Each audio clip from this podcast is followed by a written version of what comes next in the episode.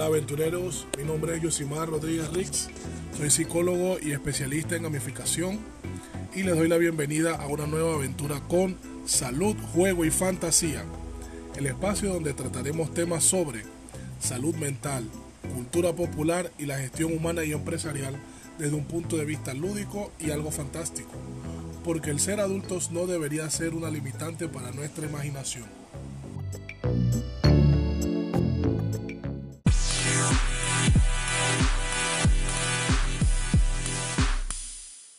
En la aventura de hoy trataremos un tema muy importante. Conversaremos sobre el teletrabajo y algunos de sus mitos, realidades y retos. Si bien el teletrabajo no es una modalidad nueva en nuestros países o el mundo, ciertamente los esfuerzos por regularlo de manera correcta y eficiente se han incrementado en los últimos 15 años.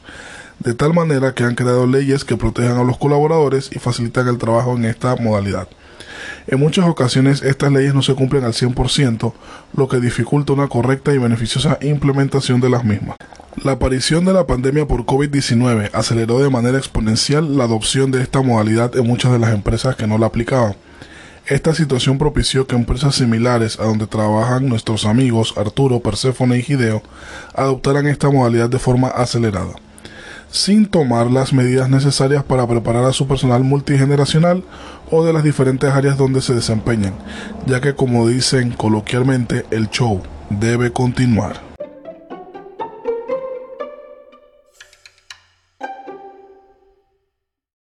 Ampliando un poco los horizontes de nuestra aventura de hoy, ahora veremos los mitos que plagan el teletrabajo y que vemos constantemente en diferentes industrias o entidades gubernamentales, y que afectan también en gran medida las decisiones gerenciales en cuanto al trabajo, tiempo y productividad de los trabajadores. Dentro de los más comunes podemos encontrar, todo el mundo quiere trabajar en remoto. Todo el mundo puede trabajar en remoto. Se rinde menos cuando se trabaja en remoto el teletrabajo dificulta la innovación en las empresas. No aporta nada reunirse en persona. En la oficina se pierde mucho tiempo.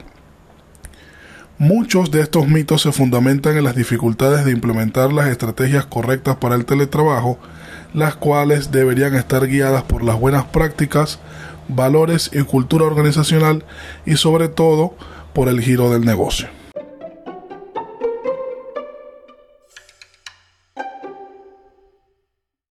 Avanzando un poco en el sendero de la aventura de hoy, ahora pasaremos a ver algunas realidades del teletrabajo. El trabajo remoto aumentó la carga laboral. Esta es una realidad a gritos en muchos países donde esta modalidad se aplica. Las personas están trabajando un poco más que antes debido a que no hay una aplicación correcta de la legislación y en ocasiones los líderes empresariales contactan al personal en todo momento, incluyendo horas fuera del trabajo. El teletrabajo reduce la rotación del personal cuando los colaboradores están contentos, hay una posibilidad significativa de que no abandonen el tren y se vayan de la empresa. El teletrabajo incrementa los niveles de fidelidad del personal. En los casos donde el teletrabajo es bien llevado, el personal es fiel a su empresa y se esmera por realizar su trabajo de forma correcta. El home office exige un nuevo modelo de liderazgo. Es necesario tener una actitud positiva y liderar con el ejemplo para que nuestro equipo de trabajo se sienta cómodo en esta modalidad. El teletrabajo brinda oportunidades para todos. Claro que sí, el teletrabajo brinda oportunidades de inclusión social, habilitando plazas para personas con capacidades especiales para que produzcan dentro de una empresa o institución.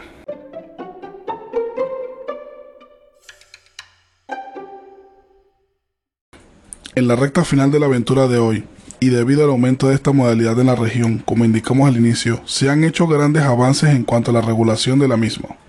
Debido a todo esto, se han hecho diversos estudios, tanto nacionales como internacionales, dentro de los cuales podemos destacar uno de la OIT, que nos indica los siguientes retos.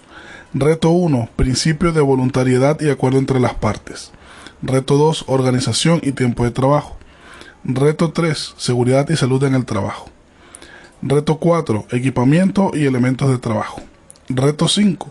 Protección del derecho de privacidad de los trabajadores. El reto 6. Dimensión de género y teletrabajo.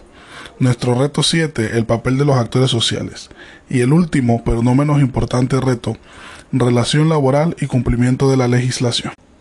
El informe también destaca la importancia de realizar los diálogos entre los gobiernos, empleadores y trabajadores para garantizar que estos retos se van superando poco a poco ya que no solamente es un desafío para los colaboradores, sino que las empresas tienen retos importantes en cuanto a temas presupuestarios y adecuaciones del equipo y material de trabajo, que puedan garantizar el correcto funcionamiento de la empresa o institución, la salud integral de los colaboradores y el correcto cumplimiento de las normas establecidas en cada país.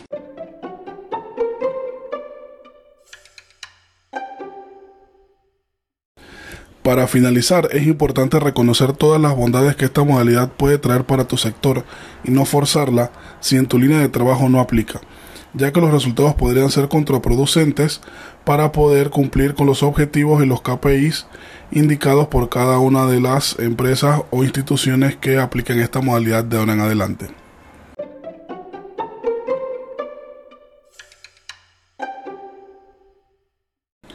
Poco a poco fuimos subiendo las escaleras de este castillo y descubriendo información relevante.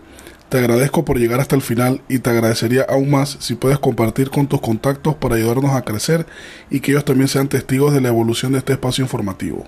Saludos y excelente aventura. Cuídense.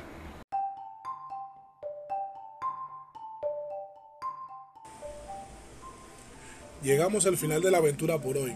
Espero que el espacio sea de su agrado y se sumen a nuestras próximas aventuras y sobre todo que se enciendan sus ganas de jugar.